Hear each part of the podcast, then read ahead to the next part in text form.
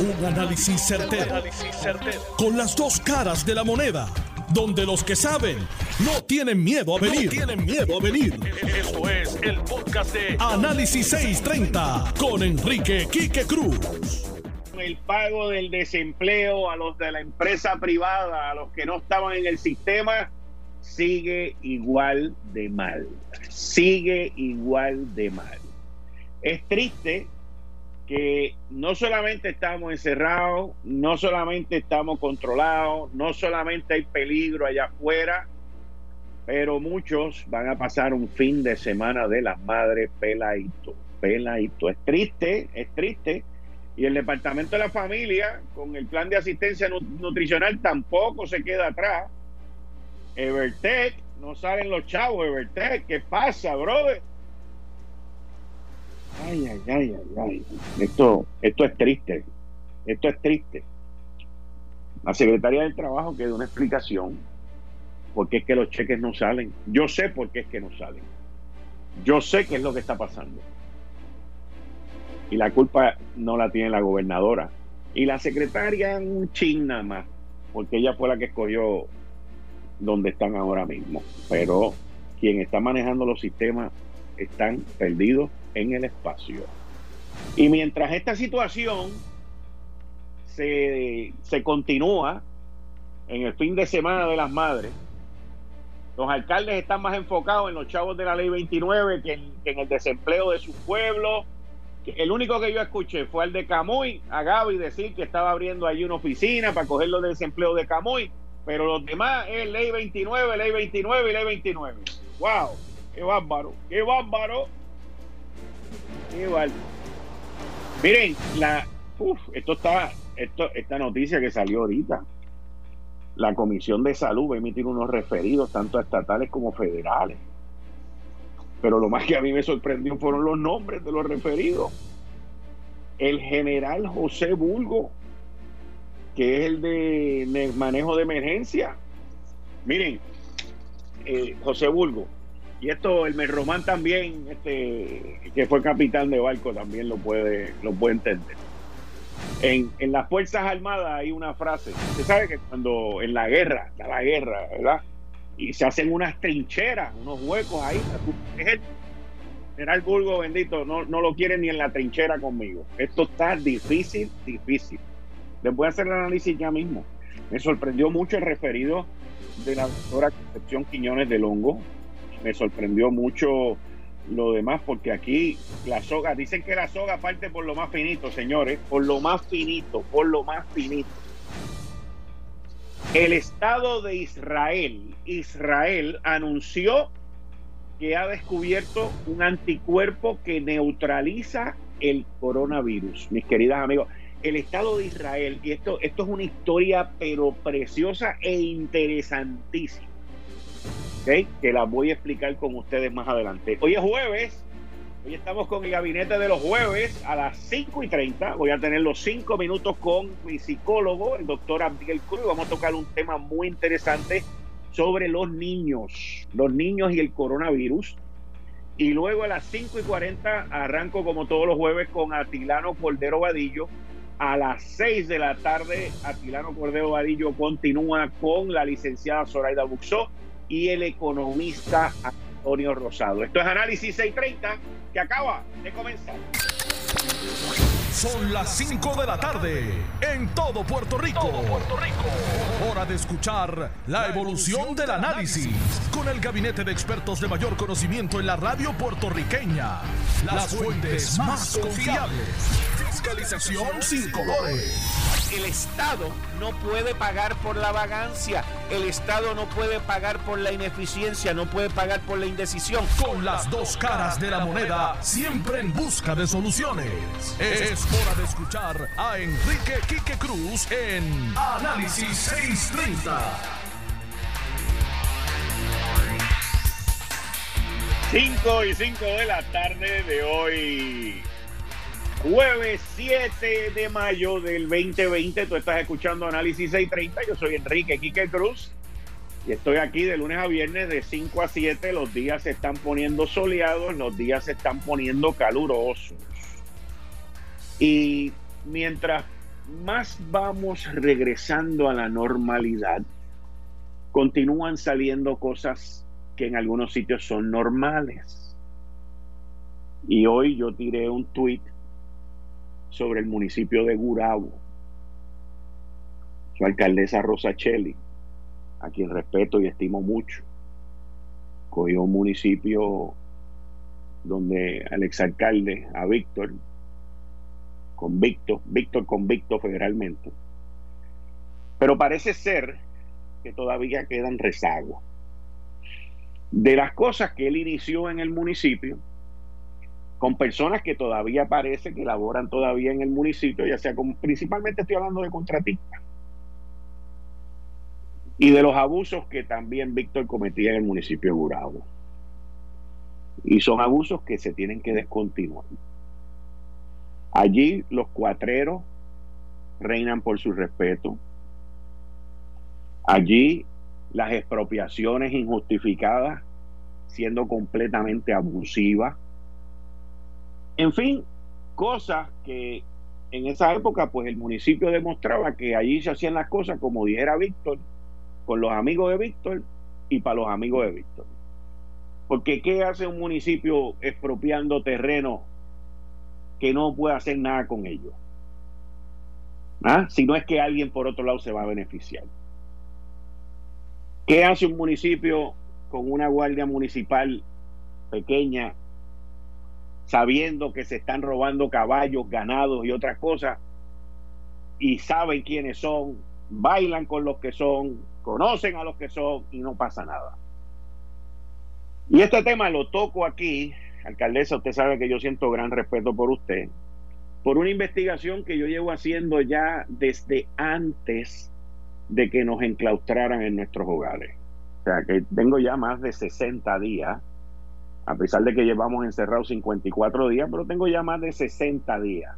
Yo diría que más de tres meses en esta investigación, que ya la terminé porque tuve el tiempo al quedarme en mi casa, hablar, entrevistar gente por teléfono y ver los vestigios que todavía quedan en el municipio de Gurabo. Yo soy una persona de causa, pero también de efecto. Y no me gustan los abusos. No me gustan los abusos. Y aquí se está abusando. Aquí se ha abusado. Y esto no puede seguir. Por eso fue que tiré el tweet ese que tiré. Y si la alcaldesa quiere hablar conmigo, tengo los nombres, tengo todo. Y cosas que comenzaron bajo la pasada administración. Pero que si continúan bajo esta, pues esta es parte de. No hay ese distanciamiento. Y esa es mi preocupación. Continuamos con el programa. Miren, eh, hoy vi lo que no quería ver. Aparte de lo que les estoy mencionando en Gurabo, que lo llevo viendo ya hace como más de 90 días. Pero hoy vi en Puerto Rico, y específicamente con lo que tiene que ver con el pago del desempleo, lo que no quería ver. La situación no ha mejorado simple y sencillamente es que el tema ha cambiado. Y yo lo analicé en este programa la semana pasada cuando la gobernadora anunció que estaba flexibilizando las normas del toque de queda. Y ahí todo el mundo se ofuscó y se puso tan contento y, siguieron por ir para abajo y todo el mundo se olvidó de los cheques, de los cheques de 600 pesos. Y no me vengan con números de cientos de millones ni de miles de solicitudes, porque yo no estoy hablando ni estoy defendiendo. Mi causa no son los que están en el sistema. Mi causa son los que no están en el sistema, que han metido solicitudes nuevas, gente que todavía no logra arreglar sus problemas, pero lo peor es que todavía los cheques no salen. No me vengan con millones que han salido porque eso es gente que ya estaba en el sistema. Estoy hablando de gente que entró en el sistema y que no existe el pago todavía. Y este fin de semana de las madres. Esto es un fin de semana que aunque estemos encerrados, por lo menos uno quiere comprar un pernilito, o por lo menos un pavito, o por lo menos un sandwichito o algo y tener algún plato de comida en su casa. Y aquí eso no se ha hecho, no se ha desembolsado. Y lo mismo pasa con el Departamento de la Familia. Y aquí tenemos un problema serio también, porque hay mucho empleado público que no quiere volver a trabajar. Porque no tiene, y yo, yo hasta cierto punto no los culpo, porque es que no confían. Y hasta que el gobierno no, no, departamento por departamento, oficina por oficina, no implante unos protocolos, y lo más probable que ya los tienen, pues esto no va a poder ayudar a la gente que está allá afuera, que no reciben su cheque del desempleo y no reciben sus asistencias del plan de asistencia nutricional. El gobierno está corto de gente. Y la gobernadora tiene que tomar una decisión de que si la gente no quiere regresar, pues vamos a coger a, a Manpower, que es el que tiene el contrato de 80 millones de pesos en salud, y o, al otro, a Woman Power, y lo ponen allá en, en el Departamento de la Familia. Porque los sindicatos también se están tratando de pasar de ganso. Y están pidiendo, no están pidiendo salud. Algunos están pidiendo billete, billete verde y aquí alguien tiene que tomar la decisión de qué es lo que se va a hacer. Y, la, y no se está haciendo lo correcto porque estamos en medio de una primaria caminado por una elección. Por eso es que no se está haciendo lo correcto. Nosotros aquí hoy, hoy es 7 de mayo. 7 de mayo. Mañana es 8 de mayo. Y el secretario de salud, Lorenzo González, que quiero que sepan, es mi amigo, lo quiero y lo apoyo, para que estemos claros. Pero si mete las patas, también se lo voy a decir, porque él es igual conmigo. Él es igual conmigo. Pero el secretario de salud, Lorenzo González, hace 35 días que comenzó sus labores y dijo que el pico iba a ser el 8 de mayo, o sea, mañana a base de las estadísticas que tenían, que podrán decir que las estadísticas son malas, pero mire, las cosas hace 35 días estaban peor de lo que están hoy. Y la incertidumbre hace 35 días estaba mucho más mala de lo que está hoy. Y lo que Lorenzo ha hecho ha sido bajar esa curva, contener esto y no llegar al desastre.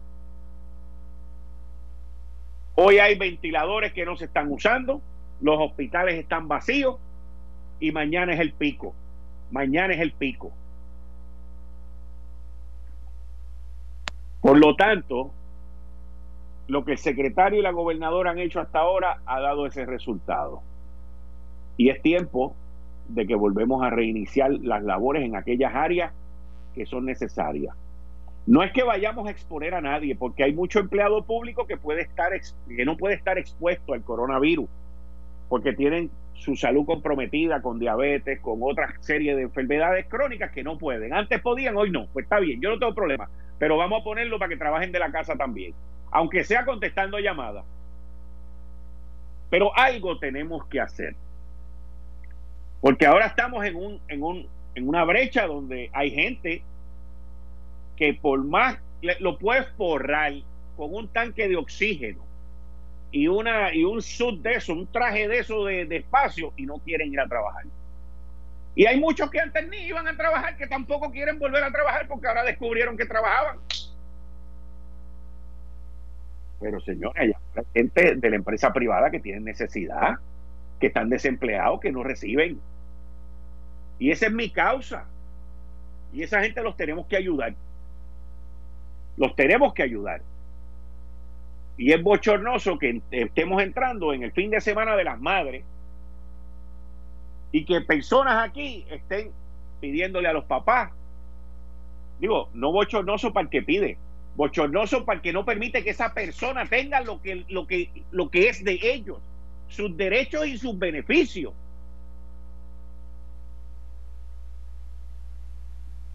Todavía quedan 24 horas a ver qué va a hacer Evertec. A ver qué va a hacer Evertec. Porque el tema volvió. Y mañana puede venir la gobernadora a hablar de que va a repartir mil millones de pesos en Puerto Rico. Pero el problema sigue siendo Evertec. Y yo entiendo que esto ya está llegando a un punto en que la gobernadora tiene que agarrar el toro por los cuernos y meterle leña a esto. Ella. Y no es sacando a la secretaria, porque la secretaria ya, ya no cuenta. La secretaria ya no cuenta, la secretaria no sabe de esto. Pero los que saben son los que tienen que resolver esto. Los que tienen el contrato de 4 millones. O sea, es, es que esto es algo que no hace sentido con la cantidad de dinero que se gasta en el gobierno en tecnología. La gobernadora hace dos semanas salió del Departamento del Trabajo y dijo que el, que el sistema era arcaico. Y Evertech tiene un contrato de 4 millones plus en el Departamento del Trabajo. Y en más de dos semanas no han podido resolver la situación para que salgan los cheques. Usted sabe por qué. Yo sé por qué. Usted sabe por qué. Yo sé por qué. Porque no saben qué hacer. Ah, usted no lo cree, pero esa es la verdad. No han podido resolver el problema. No lo han podido resolver. No lo han podido resolver. Lo que pusieron fue un pancho. Pero los cheques no salen. No salen, señor. No salen. Así que pónganse para su número. Pónganse para su número. Por ahí, miren, yo, yo he sido propulsor de que el gobierno de Puerto Rico apoye al sector privado, principalmente a los hospitales. Porque los hospitales han sido oprimidos, en la palabra, por las aseguradoras. Y el gobierno, ni populares ni PNP, se atreven a meterle leña a las aseguradoras. Pues está bien, vamos a dejar de su lado porque ya, ya no se atreven, le tienen pánico, y menos en años eleccionarios. Pero viene por ahí un rescate para los hospitales. Pero ¿qué pasa? Yo fui uno de los primeros que escribí una columna y dije que había que meterle billete a los hospitales cuando votaron a todo ese montón de gente y dije que también habían fondos federales para eso y hay fondos federales para eso. Pero le digo a los hospitales privados, señores, escúchenme bien. Don't get greedy. Don't get greedy. No se pongan comelones. No se pongan jartones. Y por otro lado, le digo al gobierno que cualquier dólar que le vayan a dar a los hospitales privados tiene que estar atado, tiene que estar atado al reclutamiento de todos los empleados que tenían a diciembre del 2019, idéntico como hizo el gobierno federal con las líneas aéreas que todo dinero que se le vaya a dar a los hospitales tiene que estar atado a que los hospitales compren más ventiladores. Que todo dinero que se le vaya a dar a los hospitales privados tiene que estar atado a que tengan más camas de intensivo y personal para atender las camas de intensivo. Y no estoy cambiando nada en mi postura a lo que escribí en el periódico El Nuevo Día hace como tres semanas que todo el dinero que se le dé a los hospitales tiene que estar para que compren pruebas, para que tengan la maquinaria moderna y puedan afrontar una emergencia en caso de. Pero escúchenme algo. No se traten de pasar de listo ahora formulando el dinero que se iban a ganar projected profit.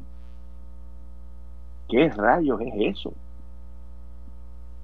No se pongan, no se pongan, no se pongan porque no, este no es momento, este no es momento de que venga un Colsama a salvarme todos los líos que yo tengo, porque los líos que yo tengo no los ha ocasionado un Colsama, son las aseguradoras. No se me pongan lambíos, señores. No se me pongan lambío. Gobernadora tiene que estar pendiente. Secretario de Salud, todo el mundo tiene que estar pendiente ahí Vinieron y publicaron unos documentos por un CPA que tiene unos números y tiene unas proyecciones que no existen, no existen. No existen. Cualquier pedido bajo ese documento debe ser rechazado. Porque ese es, esa es la exposición más burda que yo he visto de ser gris, de ser comelón. Y miren que yo quiero a los hospitales y los he defendido, ustedes lo saben. Y ustedes lo saben, que los he defendido siempre. Y el primero que propuso eso fui yo. Y lo digo con humildad. Y soy el primero en criticar luego de yo haber revisado esos documentos. Me da vergüenza. Me da vergüenza me da vergüenza haber sugerido lo que sugerí. Porque se quedaron sin oxígeno en el cerebro, se marearon y metieron ahí de todo. Hasta cosas que no han existido. En términos de ganancia. Así que es triste y voy a seguir ese tema porque no puede ser abusivo. No puede ser abusivo. No puede ser abusivo. Triste, triste, triste, triste, muy triste eso. De verdad que yo quedé, quedé, no, esta vez no quedé bruto, quedé sorprendidísimo. Sorprendidísimo. Oigan, hablando de las vistas de la Comisión de Salud, este, me sorprendió. Yo me esperaba que fueran a, que refirieran al comisionado de manejo de emergencia, al general al brigadier general José Bulgo, porque, imagínense, José Bulgo ha renunciado ya dos veces. Yo, yo creo que él ha renunciado como dos o tres veces. Yo nunca he visto a nadie que haya renunciado tanto en una posición y no se acabe de ir. Pero ya lo refirieron, ya manchó, ya manchó su récord, aunque salga bien. Eso es como lo de Trump, como dijo Nancy Pelosi. Nancy, a Nancy Pelosi le preguntaron, ah, ¿por qué tú vas a someter al presidente en ese proceso de impeachment? Y ella dijo, porque he will always be an impeached president. Solamente habían habido tres. Habían habido tres. Y ya el tag, ya ese sello lo tiene.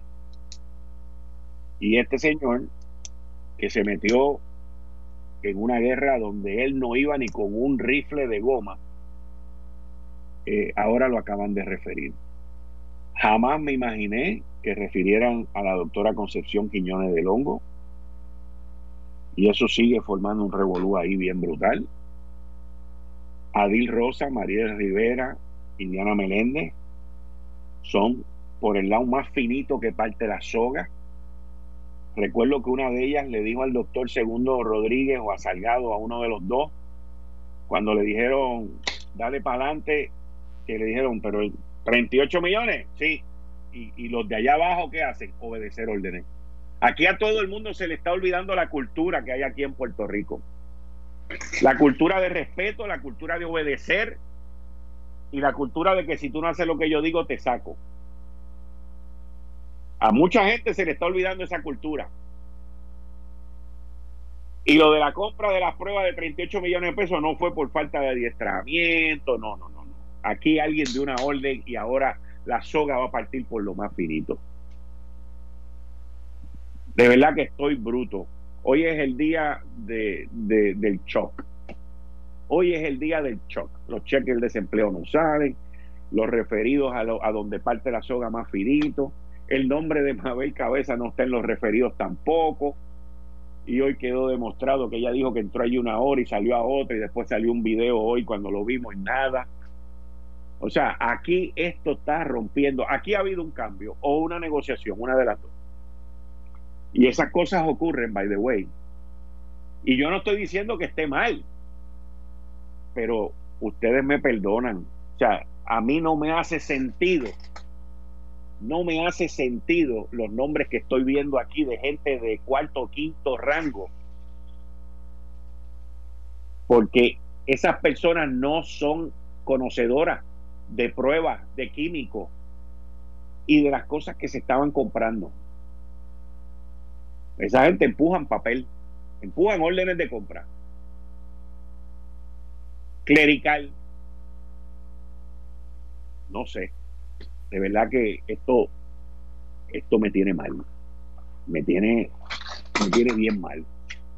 Entre eso, las expropiaciones, los cuatreros, los cheques. No, no, no, no, yo te digo qué día más malo. Eh, estás escuchando el podcast de Noti1. Análisis 630 con Enrique Quique Cruz. Atilano Cordero Vadillo, mi amigo, ¿cómo estás? ¿Estás bien? Hello. Ah, no, no es Atilano, es el psicólogo. Mis cinco minutos con el psicólogo. Doctor Abdiel Cruz. No, no pido cambio, todo lo, todo lo contrario, para mí una honra. No, pero doctor, usted es, usted es un profesional. Porque si hubiese sido yo, hubiese dicho, hubiese dicho, no, no es Atilano, soy yo. Usted se quedó no. calladito, en silencio. Eso, eso son cualidades de gente profesional, gente segura, gente seria, gente conocedora. No, hombre, no. Ave María. Muchas gracias, doctor. Me arregló el jueves. Gracias. Bueno, eh, hoy trabajamos, hay un elemento que se está desarrollando muchísimo por la Asociación Americana de Psicología y la Organización Mundial de la Salud, es el autocuidado en medio de la cuarentena. En Arroyo Visual, una, una forma de verlo tan simple es cómo yo desarrollo estrategias, yo mismo desarrollo, yo misma, ¿verdad? Depende de la perspectiva de género, desarrollo estrategias para poder tener cuidado, para yo cuidarme, para yo desarrollar eh, recursos emocionales, psicológicos y físicos para poder funcionar. Eh, hay varios elementos. Uno, eh, voy a ir rápido porque quiero llegar a, hacer la introducción también de los menores y, todo este tema que es largo, pero lo quiero tocar rápido. El autocuidado son diferentes formas que lo hemos hablado, lo voy a, repasar. Uno, busque información de fuentes confiables y oficiales. Búsquelo de Noti1. no te a mí me llegan tanta información, Quique, por WhatsApp que yo me quedo perplejo. Me han llegado cupones de, de compañía, yo no sé qué más, y al final no son ciertas. Busque información confiable. Eso es verdad, eso es verdad. Y eso se lo mencionamos a los viejos o los adultos mayores, la, ¿verdad? Las personas que son eh, de sesenta y pico años hacia arriba. Busque información confiable. Va a haber personas que van a llamar y van a intentar. El autocuidado es, busco la información que es respetable, es decir, el, el, el, el lugar donde... Doctor, lo perdí. Doctor, se me cayó la llamada. Bueno, en lo que él vuelve y se conecta con nosotros, vamos a continuar nosotros con un tema que tiene que ver con el coronavirus, que es interesantísimo lo que ha hecho el Estado de Israel. El Estado de Israel eh, ha salido una información de que encontraron el anticuerpo que neutraliza el coronavirus, incluso en los contagiados y están ya preparando el primer antídoto del mundo contra el coronavirus, anunció el Ministerio de Defensa de Israel. Ya está, ok. Pues le sigo con lo de Israel más adelante. Adelante, doctor, que lo perdí. Ahora sí, sí, es que estoy desde Barranquitas, Puerto Rico, así que eh, mencioné que hay que hay que proponerse hacer tareas en la casa, hacer algo, ¿verdad? Mantener una rutina de ejercicio, una rutina de lectura, una rutina de, de meditaciones, y lo hemos tocado. Pero yo sobre todas las cosas quiero tocar eh, cómo me autocuidado, o sea, cómo desarrollo autocuidado en mi vida. Hay un gran escrito de Patch Adams que dice lo más curativo es el amor, el humor y la creatividad. Y una de las grandes recomendaciones del autocuidado es desarrollar humor, humor. Eh, hay que ver, hay que ir momentos dados, reírse de las circunstancias, porque si no, eh, la realidad es que los recursos emocionales los voy a agotar. Así que eso es importante y lo estoy trayendo a Paz Adam porque a mí me encanta y su modelo, ¿verdad? Particularmente del humor y la alegría y la felicidad y la risa, lo usa muchísimo. Eh, volviendo entonces con los menores, ¿me escucha? ¿Me escuchan bien? Sí, Sí, bien. Eh, vamos a entrar, y esto es una introducción sobre cómo se trabaja eh, con los niños, adolescentes, las niñas, dentro de la, del COVID, cómo desarrollo el bienestar emocional de los niños y las niñas. Eh, y la, ciertamente que nuestra práctica está, está enfocada en menores, eh, prácticamente desde que comencé a trabajar, ¿verdad? pero eh, interesantemente que he recibido muchísima literatura. ¿Cómo se trabaja el cuidado y bienestar emocional de esos menores? Pues uno, evite la exposición mire como esto, no tan solo de adultos mayores, hay que exponerlo a las noticias constantemente, sino a los niños y las niñas. Eh, segundo, considere tiempo para manejar el estrés para ellos. Yo tengo un menor, así que lo que hacemos es que lo sacamos, empezamos a jugar fuera de la casa y empezamos a compartir. Él me dice, el coronavirus, papá, no me deja salir. Y yo, no, salimos de la casa, lo que pasa es que no nos podemos exponer. Entonces le aclaro constantemente y disminuye esa preocupación que tiene un niño de tres años, ¿verdad? Increíblemente de tres años, es una, una preocupación, ¿verdad? Indirecta, pero ciertamente que la tiene. Hay que escoger con calma las reacciones de los adultos, transmitir tranquilidad y seguridad. Y me voy a detener aquí para terminar mi, mi elocuencia, mi exposición. Hay que, hay que disminuir los niveles de, de impulsividad o los niveles de autoagresión la, ciertamente que vivimos un país que todos lo resolvemos con coraje, con gritos, con, con peleas y que hay que entender que una cultura de paz no cuesta nada, simplemente es una acción, es tener en nuestras mentes, en nuestras, en nuestras vidas, comenzar a desarrollar eh, un querer, es decir, un motivo para poder desarrollar una, nueva cultura de paz dentro de la casa y de esa forma impactamos a nuestros niños, nuestros niños y nuestros adolescentes. Wow. Yo, yo fíjense, sin, sin, sin saberlo, pero yo doy mi, mi ejemplo. Eh, cuando esta cuando este lockdown, cuando este acuartelamiento comenzó, eh, yo lo primero que hice, honestamente le digo, los primeros días, lo que fue lunes, martes, miércoles, jueves, esos primeros tres o cuatro días, que me pasó lo mismo que con María. Yo me quedé como aturdido o sea, como uno, como que se siente como que medio perdido por la incertidumbre.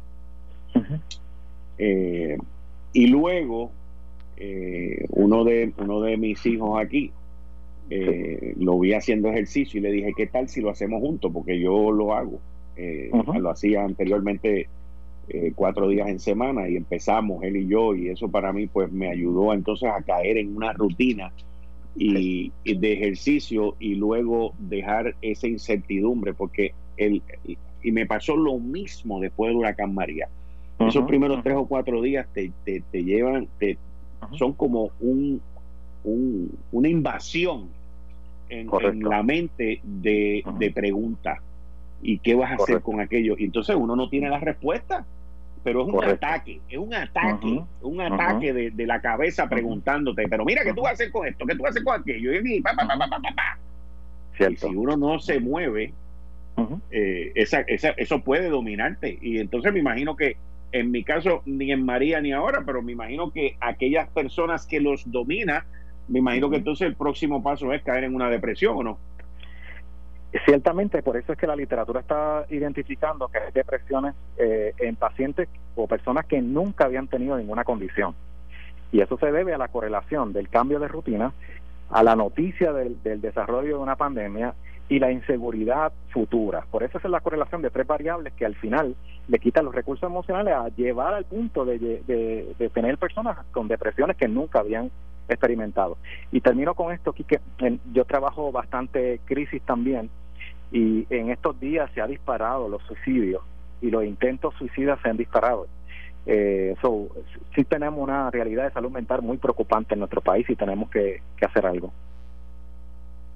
Doctor, pues muchas gracias. Volvemos mañana, así que con otro tema más. Y sigo trabajando. Tenemos que buscar un momento en que agarremos preguntas del público. Así que eso lo vamos a trabajar. Claro que sí, un honor. Muchas gracias, cuídense. Buenas tardes, Atilano, ¿cómo estás? Buenas tardes, Quique. Muy buenas tardes. Oiga, eh, y, muy buenas tardes a nuestro distinguido este público y como todos los jueves, es un placer y un honor estar compartiendo con todos ustedes. Yo no pido vuelta por el doctor, al contrario, es un placer y un honor que usted me compare con una persona como el profesional que está dando esas cápsulas. Muchas gracias, Atirano. Tú siempre caballeroso y humilde. Muchas gracias. Pero yo creo, pero a mí me está que tú te estás equivocando porque tú estás viendo las vistas públicas y eso le nublan el pensamiento a uno. Eso te está pasando porque estás confundido, ¿sabes? ¿Okay? Eso, eso, yo estoy viendo, yo hoy me dejaron mal. Que no lo yo no me esperaba eso. confunden a uno, lo confunden. Oye, Kike, a mí me gustaría, si tiene la onda, yo leí eh, tu columna en Envy sobre la apertura de las escuelas, que me gustó mucho y en el 90% coincido contigo. Pero no sé si tuviste el editorial del nuevo día de hoy, jueves, ¿ok? Que está súper bueno y a mí me gustaría leer unas, eh, unos fragmentos y que, y que tú y yo lo comentáramos porque coincide contigo también con lo que tú estás escribiendo y lo titula eh, está hoy es el editorial del Nuevo Día está en la página 30 adelante. Sí, y lo y lo titula asegurar la educación en el sistema público el Departamento de Educación está en la obligación constitucional moral y sana de administración pública de revertir su desestimada decisión de promover de grado a los estudiantes de las escuelas públicas sin que estos hayan completado las lecciones del semestre y sin haberse evaluado su progreso académico. Y el liderato educativo tiene que renunciar a esas prácticas derrotistas con las que le hace un flaco servicio a la misión del Departamento de Educación, que es el desarrollo integral de los estudiantes. Una gran parte de esa población sufre rezagos sociales y económicos. Esos niños y sus padres necesitan en este momento histórico de incertidumbre el mayor apoyo institucional. Hoy por hoy, la agencia se lo está negando el Departamento de Instrucción. Salta a la vista que el cierre del semestre anunciado la semana pasada, de forma apresurada y unilateral, se distancia de la administración pública eficiente. El personal educativo, docente, administrativo y de apoyo sigue recibiendo su salario a raíz del cierre gubernamental como respuesta preventiva del COVID-19. Y estamos hablando que eso se trata de un presupuesto que tiene el Departamento de Instrucción Pública de 2.400 millones de dólares, que creo que es el más grande que tiene el sistema, ¿ok? Y que de eso 920 millones representa la nómina del, del gobierno así digo, de, este, de los maestros y, los empleados públicos.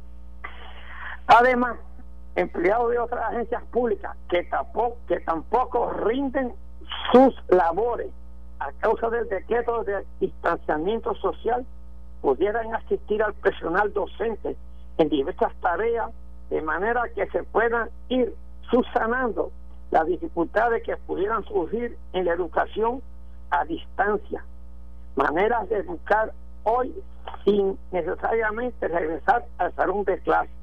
Corresponde al liderato educativo hacer lo posible. Dice, es insólito, por tanto, que la agencia haya dejado a miles de niños sin la oportunidad de recibir la enseñanza.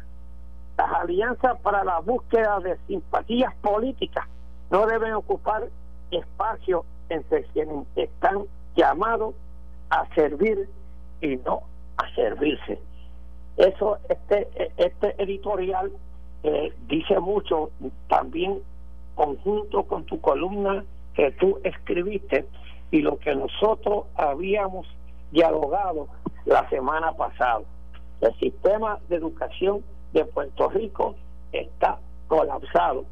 Tú estabas hablando ahorita que de los empleados, de, yo no lo voy ya, servidores públicos, de los empleados públicos, a lo mejor no quieran regresar a trabajar. Pues claro, si le pagan vacaciones, si le pagan este, eh, este, el semanal completo, el chequecito completo, yo creo que ya se debe ir haciendo un ensayo para que los empleados públicos vayan ir sirviéndole a aquellas agencias que lo necesitan y eso no se está haciendo. El empleador único fue un fracaso y lo ha demostrado aquí en estos momentos. No le hacen caso al empleador único. Así es que aquí están las uniones y están este, los empleados que no se han convertido en servidores públicos. Atilano, te tengo que decir que te agradezco mucho tus palabras. Eh, te agradezco mucho que trajeras el, editorial del periódico El Nuevo Día. No lo había leído. Yo esta, desde esta mañana he estado es más largo, pues, varias tareas. Y, lo, y le edité. Pero está y, sí, lo vi, lo vi, vi que, lo, vi, que lo, lo, resumiste, pero eh, fíjate, cuando yo, la, columna mía titulada Hay que abrir las escuelas, eh, yo no iba a escribir de eso esta semana.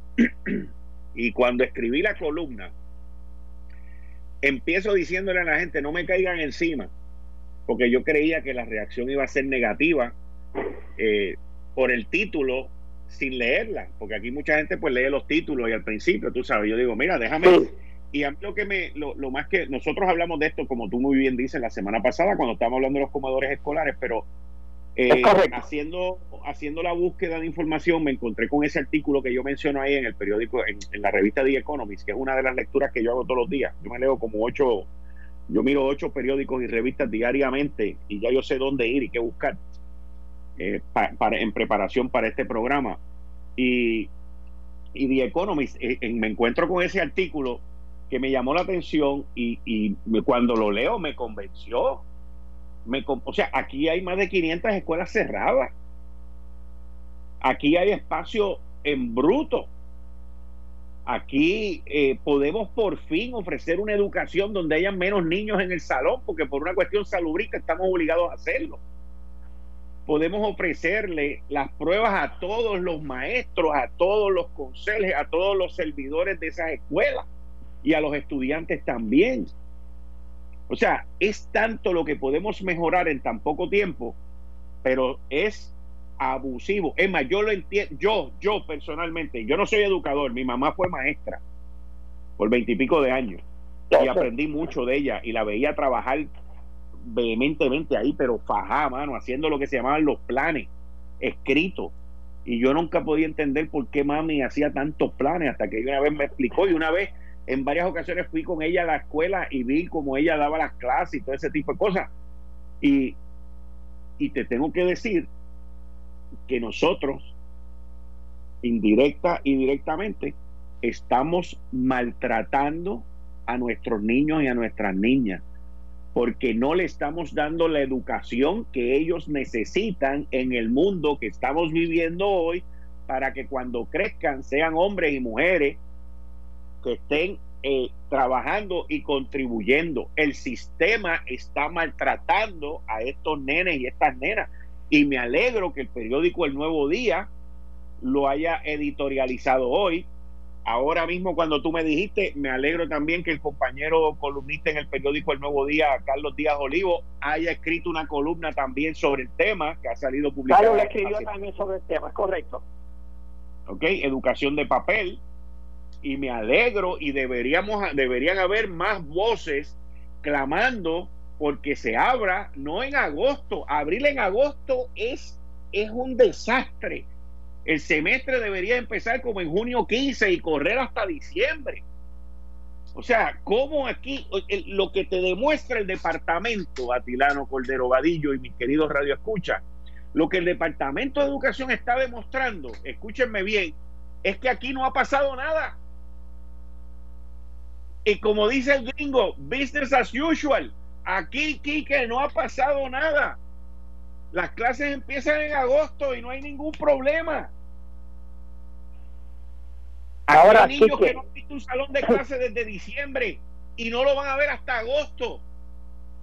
Que no tienen internet en su casa, que no tienen la tableta, que no tienen la computadora. No me vengan con el cuento de lo que van a comprar y de lo que están haciendo. Eso a mí no me interesa. El, el sistema que de por sí es flojo, generalizadamente, lo hace más flojo y más ñángara al estar ocho meses sin clase. O sea, y lo aprueban el año escolar eh, también. Atilano, ¿dónde está la competitividad que necesitan esos nenes y esas nenas? La ambición, el derecho de aprender. O sea, ¿dónde está eso? ¿En dónde? En un celular, en una televisión, entretenimiento, viendo Netflix o viendo aquello, viendo lo otro, el Disney Channel, el Disney Plus o como se llame ahora. O sea, no, mano. O sea, esto, esto para mí es un desastre, pero un desastre. Y vuelvo y repito, como lo puse en mi columna, todas las medidas, todas las pruebas, todas las precauciones. El artículo de The Economist te dice, mira, científicamente, los niños son los menos que se han demostrado este, en términos de contagio. Además, el, el, peligro, el peligro va a estar en mayo, en junio, en julio, en agosto, en septiembre, en octubre, en noviembre. ¿cómo tú vas a privar a esos nenes de eso? ¿Estará preparado ya el Departamento de Instrucción con un buen plan para reabrir las escuelas? Atilano no lo va a estar ahora y no lo va a estar en agosto. Porque si está, porque si estaba como el escolar, que eso fue una práctica y fue un desastre. Le salió el tiro por la culata porque querían demostrar que la gente no iba a buscar las comidas, que no hacían falta con el embeleco de la de la sin fines de lucro y mira el desastre que tuvieron.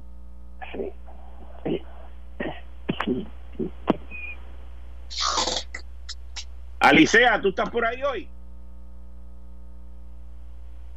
Mi querido amigo Alicea. No contesta la llamada, Kike. Ok, Ave María, yo te quería oír a ti, mano. Háblame de nuevo, papi. Háblame de nuevo, hazme una frase, una frasecita tuya, dale. Saludos, Quique, me alegro que estés bien. María, te voy a ver, te voy a ver, te voy a ver. Ya sé que el micrófono funciona y te quiero como parte de mi elenco. Esto fue el, podcast de Notiuno. Análisis 630 con Enrique Quique Cruz. Dale play a tu podcast favorito a través de Apple Podcasts, Spotify, Google Podcasts, Stitcher y notiuno.com.